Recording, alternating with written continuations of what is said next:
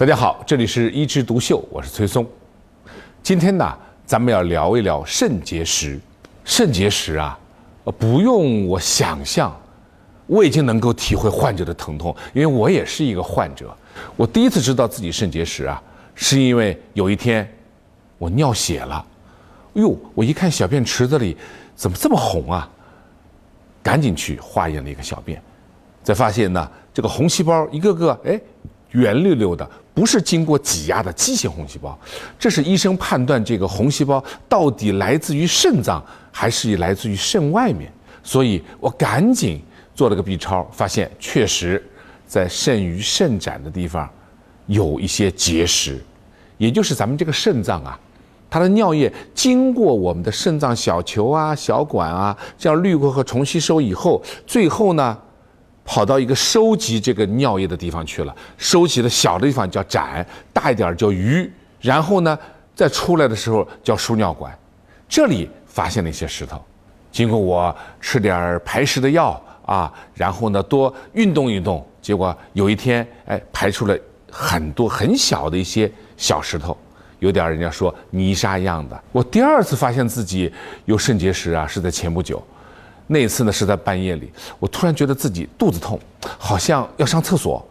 可是到了厕所以后呢，我发现我又排不出大便，但是他这感觉就是连着腰、连着肚子、连着这个会阴部，哎，这感觉就是不停的要有便意。我突然想，不对，我会不会又有肾结石了？肾脏的结石，它最大的特点就是疼痛。如果你是在肾盂肾展里，有时候就是腰部的一些胀痛啊、钝痛啊，一旦掉到输尿管里，那个肾绞痛如果疼起来呀，可是非常非常厉害。我说咱们得喝点水，就温水一点一点、一点一点喝，忍着痛喝喝喝，喝到我有便意的时候，我去排便，我发现哎，肾绞痛有点缓解，所以第二天我马上又到医院做了个 B 超，大夫就说是。你有一块石头卡在了第二狭窄那个地方，哦，我说知道了。看样子我又要吃排石的药，又要去跳了。当然，除了查 B 超以外啊，我还查了自己的甲状旁腺呐，查了血糖啊，查了肾上腺皮质激素。为啥？因为这些东西都影响到人的钙的代谢。我会不会钙代谢出问题了，出现结石呢？后来都是好的。那么除了 B 超以外，我们还有什么方法可以诊断尿路结石呢？就是。第一，X 光拍个片子，但是拍片子呢，不是每一种人的石头都能显影的。当然，我们还可以做 CT 的静脉肾盂的造影。那怎么预防和治疗呢？这里就要讲到尿路结石的成分，它到底是什么东西啊？说到石头，大家说肯定是钙的东西嘛。对，那什么钙呢？我告诉大家，百分之七十一到八十四的人。是草酸钙，还有一些人呢是尿酸钙，当然还有一些人是磷酸钙，还有一些人是胱氨酸钙。这里有什么区别啊？草酸钙最多啊，我们留的最后讲。其他几种呢，都是有一些原发的毛病，比如说尿酸钙，就是尿酸太高了呗。有些人一边是痛风，一边是结石，耳朵上还长痛风石，这种人。就是一种代谢性毛病。那么磷酸钙或者有些人是磷酸氨镁是怎么回事呢？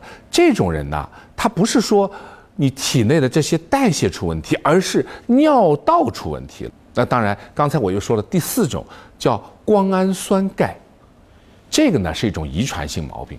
那说到这个尿路结石最多的这个草酸钙这件事儿啊，就提到我们经常吃的两种东西。一种叫蔬菜，一种就是补钙，所以经常尿路结石，人家问我崔医生啊，尿路结石到底能不能补钙啊？我告诉你，尿路结石不能补钙这句话是错的。尿路结石可以正常的吃含钙的食物，但是我也不建议你吃高钙的食物啊，而且这种钙呢，最好是食物当中，比如说牛奶能不能喝？尿路结石人完全可以喝牛奶。第二个，草酸是存在在哪里呢？草酸存在在大量的蔬菜里面。那草酸在哪些菜中含量最多？菠菜，其次呢大豆，再其次呢，苋菜啊、芹菜啊，很多都有，包括水果，苹果里也有啊，啊，蓝莓、黑莓、猕猴桃里更多一点啊，还有什么很新鲜的竹笋？大家有没有发现，竹笋呐、菠菜啊这些东西，如果你拿来以后马上把它炒着吃，是不是有很强的涩味啊？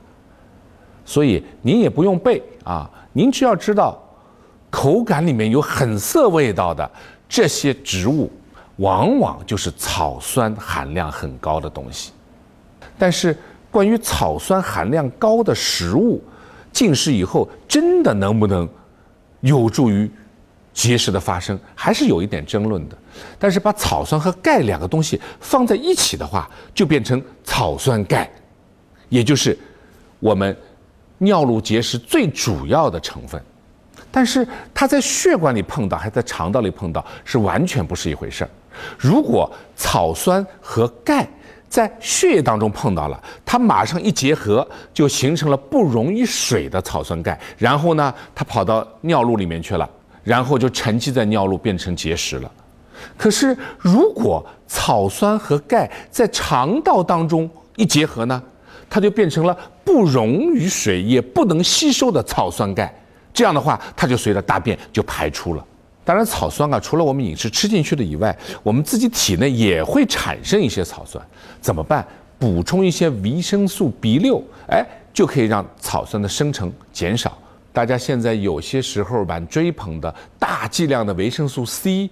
倒是有可能增加尿路结石的发生率。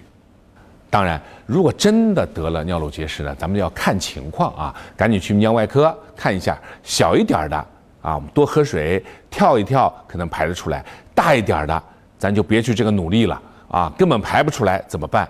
很好办的方法，咱们从尿道里面插根管子进去，它是个内窥镜，看到石头以后呢，再把它打碎，然后呢，再把它拿出来。